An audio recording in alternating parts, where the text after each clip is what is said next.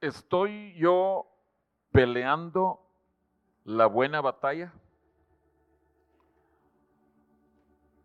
Esa es una pregunta que nosotros debiéramos estar haciéndonos día tras día. Es algo que nosotros tenemos que examinar en nuestro corazón. Anteriormente vimos en 2 Timoteo 4, versículos, versículo 7, cuán importante era la tercera cosa que menciona Pablo ahí, guardar la fe. Y guardar la fe es algo que nosotros podemos ir evaluando eh, a cada paso del camino, pero que obviamente al final del camino también va a ser evaluado. Y Pablo dice, al final de su camino, he guardado la fe. La otra parte, he acabado la carrera, eso también solo se puede decir al final de la carrera. Pero la primera parte, he peleado la buena batalla, eso es algo que también podemos ir examinando día con día, paso con paso. Y es algo que tenemos que estar preguntándole al Señor, Señor, ¿consideras tú que yo estoy peleando la buena batalla?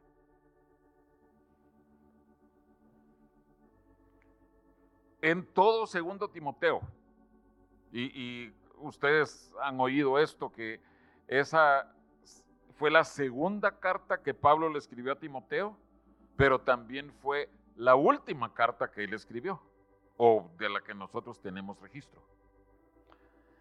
En toda esa segunda carta,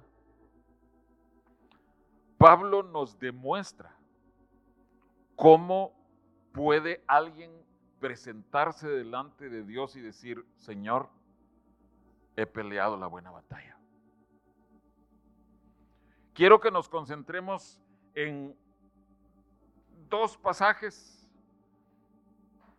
y recientemente hemos escuchado eh, eh, prédicas que tienen que ver con 2 Timoteo 2, 4, 5 y 6. Entonces, no voy a entrar en detalles en esos tres aspectos, pero sí quiero que vayamos allí y que recordemos qué es lo que se nos ha enseñado. Dice 2 Timoteo 2, 4 al 6. Ninguno que milita se enreda en los negocios de la vida a fin de agradar a aquel que lo tomó por soldado. Recuerden, he peleado la buena batalla. Un soldado pelea batallas. Cinco, y también el que lucha como atleta no es coronado, sino lucha legítimamente.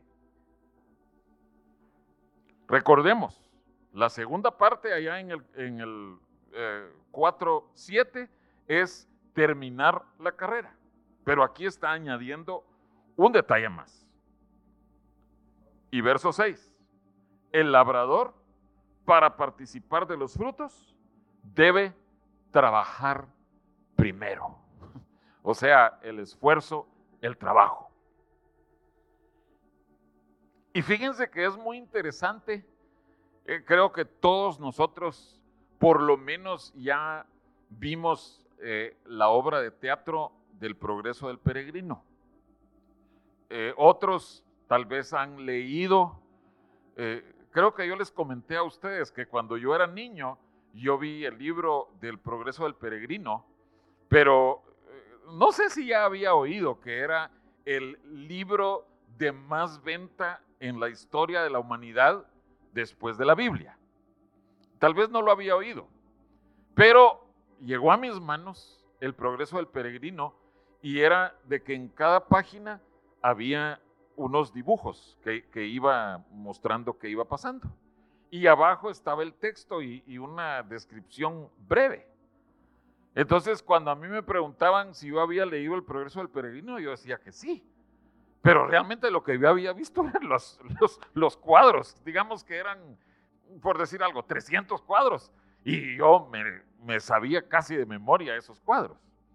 Eso no es leer el progreso del peregrino. El progreso del peregrino es un libro así de grueso, sin dibujitos y puro texto. ¿sí? Pero ese libro describe exactamente lo que está diciendo Pablo aquí en el capítulo 2. Porque cristiano o, peregrino o el, personaje principal, él ha recibido de Dios que él tiene que ser fiel hasta el final. Y Dios se encarga de darle distintos eh, instrumentos o herramientas para que lo vayan guiando hacia qué es lo correcto para llegar al final. Y en el camino él se va topando con distintas personas que supuestamente también son cristianos. Solo que estos grupos de personas sucumben ante estos tres problemas. El, primero, sin dejarse distraer por las cosas mundanales, o sea, todo aquel que milita, él camina sin distraerse, sin irse para un lado para otro. Y es obvio que en el libro, en esa historia del progreso del peregrino, muchísimos fueron atraídos por el mundo, atraídos por la fama, atraídos por las riquezas y abandonaron el camino. Luego, eso de luchar legítimamente para legítimamente alcanzar la corona, tenemos varios casos en el progreso del peregrino, aquellos que se querían eh, saltar la barda, no querían entrar por la puerta. Aquellos que querían eh, irse por otro lado para llegar de último. Eh, esos personajes no querían hacer las cosas a la manera que Dios había ordenado. Y no llegaron a la meta tampoco. Y por último, los perezosos los que no están dispuestos a trabajar. Los que, no, todo me va a venir ahí de la mano de Dios, va a caer del cielo, yo no tengo que hacer nada. Ellos tampoco, ellos no fueron diligentes y tampoco entraron al final. Entonces, es un libro maravilloso, con esas enseñanzas maravillosas, pero que creo yo que nos muestran claramente, sí, peleó la buena batalla, peregrino, y por eso llegó hasta el final. En 2 Timoteo capítulo 3, Pablo le está diciendo a Timoteo una verdad impresionante. Dice el, verso 10 hasta el 11 pero tú has seguido mi doctrina. E, en, otras versiones, si alguno tiene la versión eh, de las Américas, la Biblia de las Américas, aquí dice, has seguido mi enseñanza. Conducta. En otras palabras, eh, has oído lo que yo hablo, pero también has visto lo que yo vivo y tú no solo has oído, no solo has seguido lo que has oído, sino has seguido también lo que yo he vivido, su conducta. Propósito, fe, longanimidad, amor, paciencia. Todas esas cosas positivas, atractivas. Un cristiano dice, ay, sí, yo, yo, yo quiero eso de, de propósito, la fe, longanimidad. Pero después viene Versículo 11. Persecuciones, padecimientos, como los que me sobrevivieron en Antioquía, en Iconio, en Listra, persecuciones que he sufrido y de todas me ha librado el Señor. Pero eso es pelear la buena batalla. Estar en la parte por decirlo así, ay, celestial, de, ay, el propósito, la eh, fe, la longanimidad, ay, el amor, ay, qué lindos esos conceptos. Sí, es precioso, pero junto con esos conceptos de las cosas que Dios está haciendo en nuestro corazón, modelando nuestro carácter, obviamente trayendo muerte a lo que nosotros somos, pero también está el hecho de que la vida cristiana, para que vaya desarrollándose y creciendo, tienen que venir aflicciones, padecimientos, persecuciones. O sea, eso es pelear la buena batalla. Eso es, como Pablo le dice, ha seguido mi enseñanza, ha seguido mi doctrina y también ha seguido mi conducta.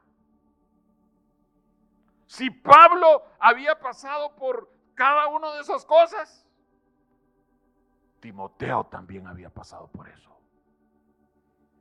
Si tu pastor te dice que ha pasado por pruebas, tú tienes que saber que las ovejas también van a pasar por pruebas. Si la iglesia de Cristo en todo el mundo va a ser preparada a través de muchas tribulaciones para entrar al reino de los cielos. Hermanos, nosotros somos parte de esa iglesia. Y eso va a calificarnos para que podamos decirle al Señor, Señor, hemos peleado la buena batalla.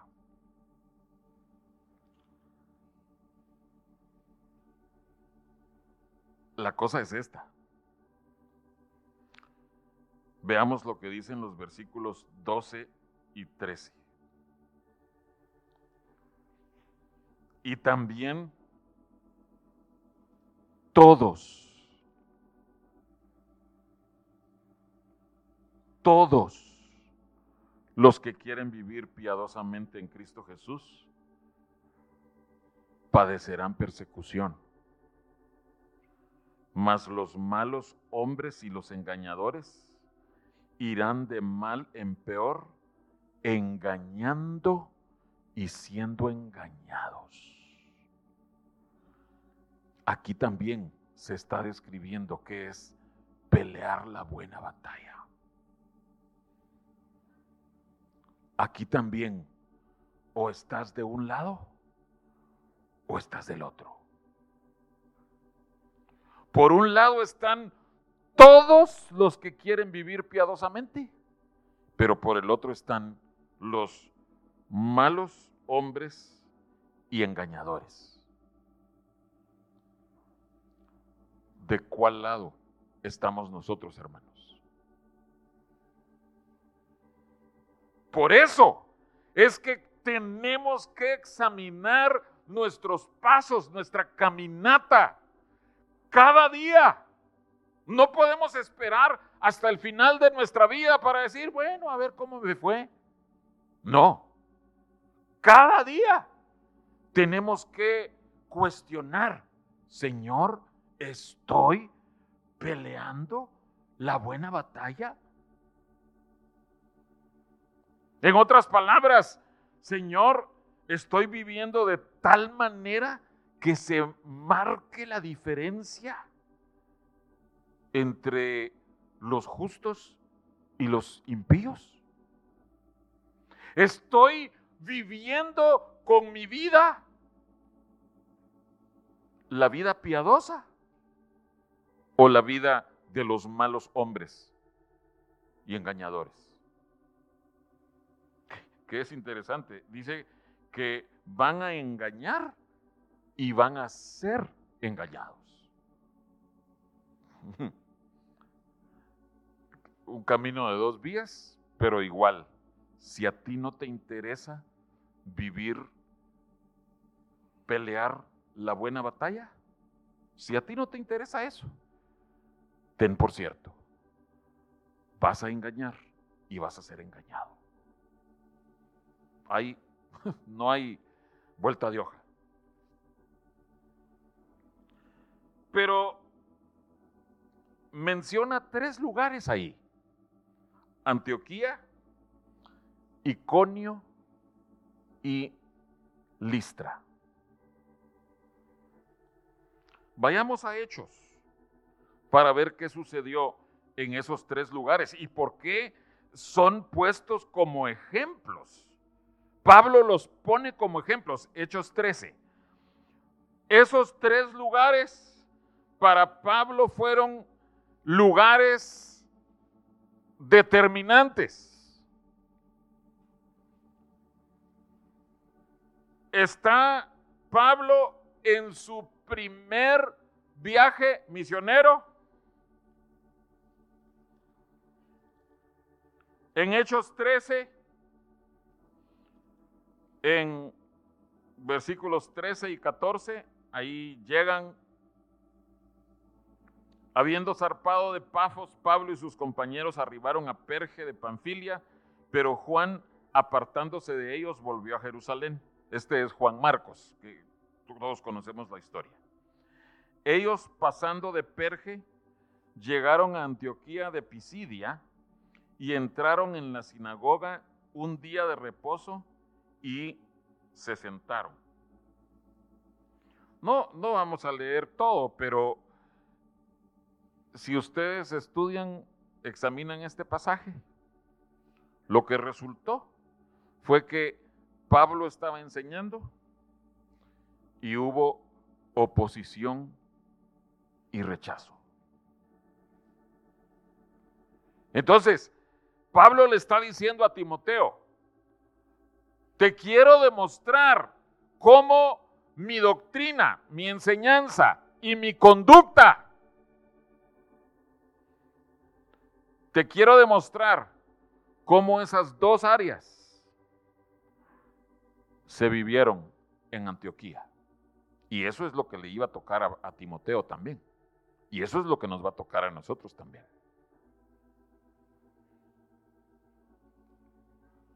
Piensen en el área que sea, en las enseñanzas que nosotros hemos recibido eh, cuando empezó a, venir Ministerio Cebrón a, a Monterrey en el 85, 86. Piensen en prácticamente cada enseñanza que nos ha sido enseñada. Traten ustedes de explicarles esas enseñanzas a personas que están contentas y satisfechas como están. Lo conozco porque tanto mi esposa como yo tenemos un trasfondo cristiano. Desde niños, lo único que conocimos fue la iglesia evangélica, la iglesia cristiana. Entonces, en eso fuimos formados. Por decirlo así, eso mamamos, eso, eso nos fue inculcado desde bebitos. Y hay diferencias grandísimas, enormes. Una de las primeritas cosas que a mí me impresionaron al entrar a la iglesia ahí en Guatemala, pero tal vez ustedes no conocieron esa iglesia, era lo que ahora es solo la capilla y ni siquiera allí, porque yo no llegaba a las reuniones de la capilla, yo llegaba ahí para traducir y las reuniones eran en lo que ahora es la biblioteca. Y había un tiempo de alabanza al principio. A mí me tocaba traducir, entonces yo estaba ahí, acostumbrado a, a como estaba, ¿verdad? A pararme ahí atrás, listo para entrar a trabajar, ¿verdad? Y los pastores, bueno, las esposas de los pastores tocaban el órgano o el piano y los pastores estaban sentados hasta adelante, ministrando al Señor sin prestar atención a lo que estaba sucediendo atrás, alrededor. Yo estaba acostumbrado, hermanos, a que el pastor tal vez ni siquiera entraba al tiempo de la alabanza. Y si entraba al tiempo de la alabanza, se paraba ahí atrás. Si llegaba gente, porque siempre llega gente cuando ya empezó el culto. Hermano, bienvenido. Ah, hermana, pase adelante. Allá adelante hay lugar. Y aquí toda la congregación cantando. Digo cantando porque creo que no se estaba necesariamente ministrando al Señor, sino era cantar. En iglesias en donde el director de alabanza decía, bueno hermanos, ahora eh, es momento de peticiones. ¿Cuál canto quieren cantar ustedes? Ah, que cantemos eh, cuando los santos marchen ya. Bueno, entonces me da la, nota cuando los santos marchen. Bueno, terminó los santos marchen ya. Ahora, ¿cuál quiere cantar? Eh, va bajando ya. Ah, bueno, va bajando. Eso era el tiempo de alabanza. Llego yo y veo que los pastores están hasta adelante.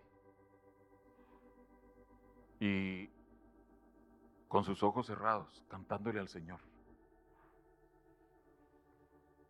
Y así, una por una, diferencias marcadas. Que si uno intenta explicárselo a alguien más, hasta se burlan de uno. Ustedes no recogen ofrenda. ¿Por qué no recogen ofrenda? No, Ahí está la, caja de ofrendas atrás. ¿Cómo va a ser? Pero es que ustedes tienen que hacer. No. El Señor ha puesto eso en el corazón de cada miembro y ellos fielmente depositan ahí diezmos, ofrendas. Criticados aún por eso. Ustedes, mejor ni digo, no tienen batería. Y si quieren, pasamos a las doctrinas del fin, ¿verdad? No. Entonces Pablo le estaba diciendo a Timoteo, tú has recibido la enseñanza, la doctrina y mi conducta, y tú tienes que permanecer firme en lo que tú crees, aunque te suceda lo que nos sucedió en Antioquía oposición total. En Hechos 14, no vamos a leerlo, pero en Hechos 14, en el principio del capítulo, llegan a Iconio. En Iconio hubo un intento de apedreamiento. Entonces, en Antioquía hubo oposición. En Iconio hubo un intento de apedreamiento, pero el Señor libró a Pablo de ese apedreamiento y lo sacó antes.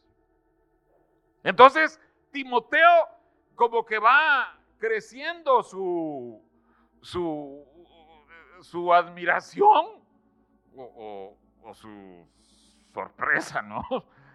Mira, Puedes tener rechazo, oposición, como en Antioquía. O puede que te suceda que te intenten apedrear como en Iconio. Pero después, en Listra, en un lugar fue solo el intento. En Listra sí lo apedrearon. Lo que sucedió en Listra fue impresionante porque llega Pablo, bueno, va acompañado, ¿verdad? Pero llega Pablo y sana a un hombre prominente. Y la gente está impresionada de que esos hombres sanaron al enfermo. Entonces, ¿qué son? Son dioses. Esos dioses vinieron con nosotros. Entonces llega así el éxtasis, oh, los dioses nos han visitado y están haciendo esto. Y, Pablo les dice, no, no, no, no, no, nosotros no somos dioses, nosotros somos humanos como ustedes. Detengan eso. Y cuando detienen eso y les dicen que son hombres comunes y corrientes, entonces vienen judíos que llegaron del otro lado y lo apedrearon. Desde las cumbres de la popularidad hasta lo más bajo de ser apedreado. Pero todo eso Timoteo reconocía. Eso es pelear la buena batalla. Lo que sucedió en Antioquía, Iconio, Listra. Eso es pelear la buena batalla.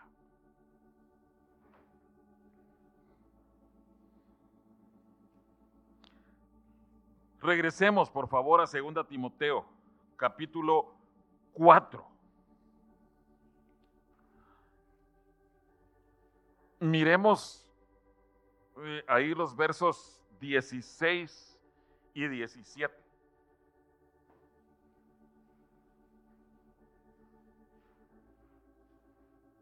Dice, en mi primera defensa, ninguno estuvo a mi lado, sino que todos me desampararon. No les sea tomado en cuenta. Pero el Señor estuvo a mi lado y me dio fuerzas para que por mí fuese cumplida la predicación y que todos los gentiles oyesen. Así fui librado de la boca del león. Oh. Eh, otra vez, eh, volvemos a ver allí que las aflicciones, eh, las persecuciones es parte de pelear la buena batalla. Pero aquí Pablo añade un punto más todos lo habían abandonado. Pero aún sufriendo ese abandono, aún habiendo sido afectado personalmente porque lo habían abandonado, él dice, no les sea tomado en cuenta. Eso es parte de pelear la buena batalla que aun cuando te traicionen, que aun cuando todos te decepcionen, tú delante de Dios puedas decir, Señor, perdónalos. Y esa noche, cuando te presentes delante del Señor, en tu tiempo devocional con el Señor, el Señor te podrá decir, hija, hijo, estás peleando la buena batalla.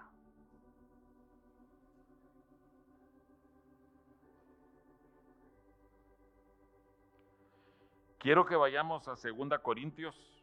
E, este es el, eh, un, pasaje en donde Pablo describe cuáles son todas las aflicciones. 2 Corintios 11.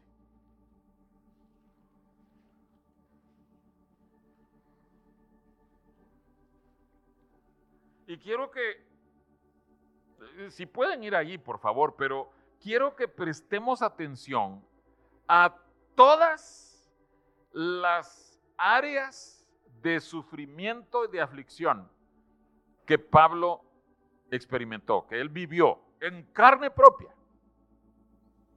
Aquí no está hablando como, como habla en Hebreos 11 en donde dice es que miren, muchos han sufrido, algunos han sufrido así, otros han sufrido así. Eh, no, estos de 2 Corintios 11 son los puntos que él mismo experimentó en carne propia. Comenzando en el verso 23. ¿Son ministros de Cristo? Como si estuviera loco hablo. Yo más. En trabajos más abundante. En azotes, sin número. En cárceles, más. En peligros de muerte, muchas veces. De los judíos, cinco veces he recibido 40 azotes menos uno.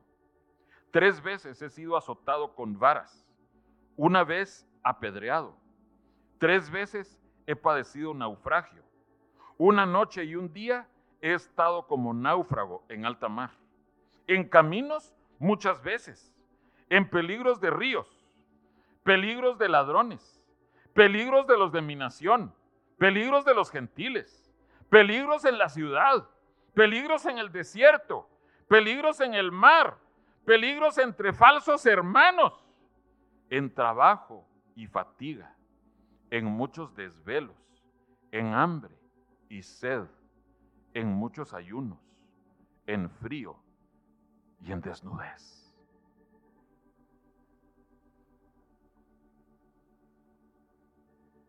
¿Qué tal?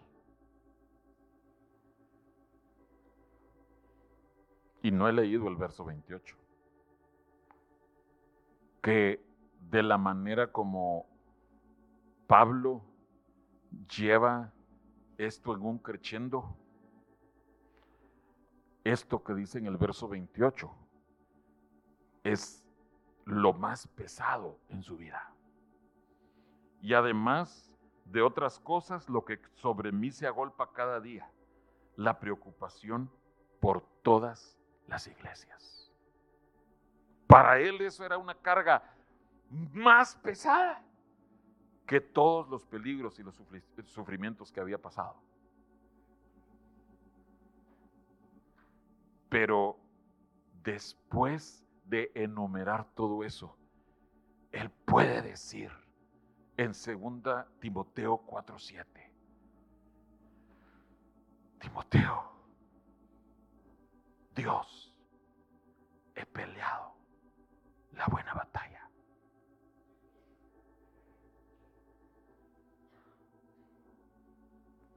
¿Podemos nosotros decir eso?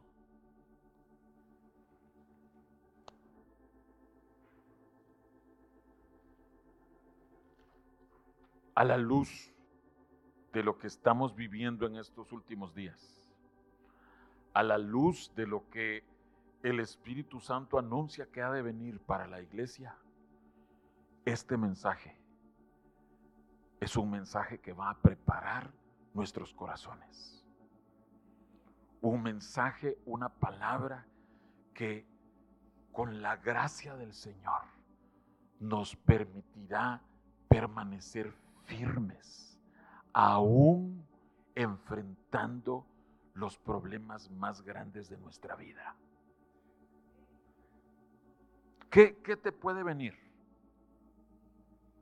¿De dónde te pueden llegar ataques? ¿Será que hay ataques que, pueden atentar contra tu vida? ¿Que podrán atentar contra tu fe? ¿Contra tus convicciones? Si tú diariamente tienes esta preocupación, Señor, yo te pido que yo pueda pelear todos los días la buena batalla. Que ni por asomo se me, se me ocurra hacer trampa. O sea, luchar ilegítimamente. Que ni por asomo se me ocurra distraerme por las cosas de este mundo. Y que ni por asomo se me ocurra, ay, mejor quedarme de brazos cruzados Ay, porque qué cansado.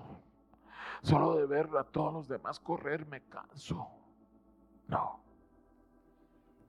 Que en nuestro corazón esta palabra encuentre un terreno muy fructífero y que crezcamos en ese deseo por pelear la buena batalla. Hazte la pregunta a cada paso. ¿Estoy peleando la buena batalla?